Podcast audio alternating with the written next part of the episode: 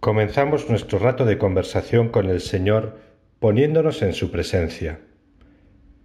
Hay una cosa que llama mucho la atención y que ocurrió menos de veinticuatro horas después de que Jesús resucitara.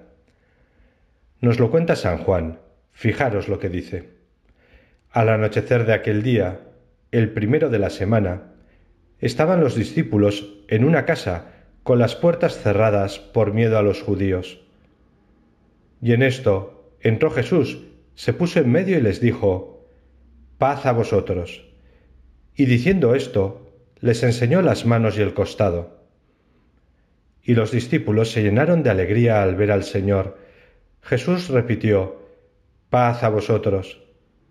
Como el Padre me ha enviado, así también os envío yo. Y dicho esto, sopló sobre ellos y les dijo, Recibid el Espíritu Santo. A quienes les perdonéis los pecados, les quedan perdonados. A quienes se los retengáis, les quedan retenidos. Jesús, tú quisiste encontrarte con tus discípulos el mismo día que resucitaste. Lo hiciste con gran alegría, porque querías acogerlos después de la tremenda prueba que ellos también habrían sufrido con tu pasión. Y les diste, ni más ni menos, que tres regalos. ¿Cuál es el primer regalo? El primer regalo es la paz.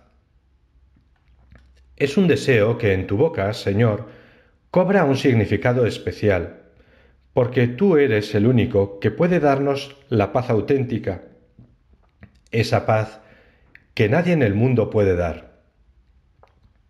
Y tus discípulos estaban heridos en lo profundo de su alma porque todos te habían fallado menos Juan. Tú al darles tu paz, les perdonas y les acoges.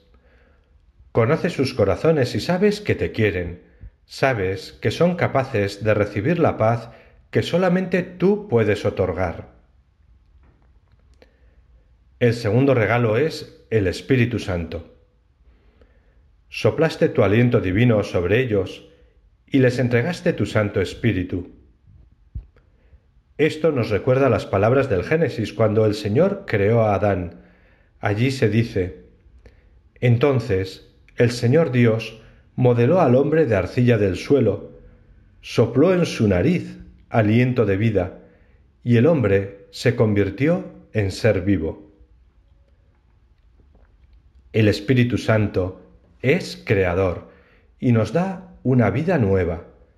Qué gran regalo, Jesús Quieres que seamos criaturas nuevas, que no vivamos para las cosas de aquí abajo, que busquemos los bienes que vienen de lo alto, que vivamos para los demás, imitándote a ti, que dijiste que no habías venido a ser servido, sino a servir. ¿Y cuál es el tercer regalo? El tercer regalo es, ni más ni menos, el sacramento de la confesión. Jesús, qué grande eres nada más resucitar, instituiste este gran sacramento de la misericordia divina. ¿Cuántas gracias hemos de darte por este impresionante regalo? ¿Dónde estaríamos ahora si no pudiéramos pedirte perdón, si tuviéramos que cargar con nuestras culpas para siempre? ¿Y cuánto nos ayuda a tratar de mejorar el ser perdonado una y otra vez por ti, Señor?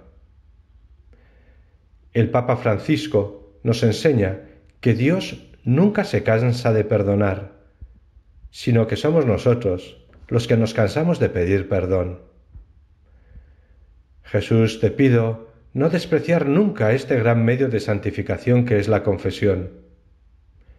Mediante este sacramento, tú me perdonas, me haces experimentar tu misericordia y vas además transformando mi corazón para que a mi vez pueda ser también misericordioso con los demás. A San José María le gustaba mucho este sacramento. En una tertulia decía a los que habían ido a estar con él, Si consideramos las cosas despacio, veremos que un Dios creador es admirable. Un Dios que viene hasta la cruz para redimirnos es una maravilla. Pero un Dios que perdona, un Dios que nos purifica, que nos limpia, es algo espléndido.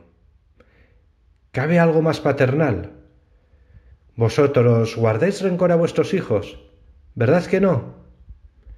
Así Dios nuestro Señor, en cuanto le pedimos perdón, nos perdona del todo. Es estupendo.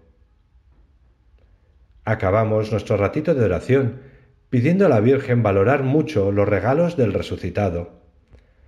Jesús quiere que vivamos con paz en el corazón. Desea que seamos movidos por su Espíritu Santo en nuestras acciones. Y quiere también perdonarnos los pecados cuando, por el motivo que sea, nos separemos de Él. Virgen María, Madre de Jesús, Madre de la Misericordia, ruega por nosotros.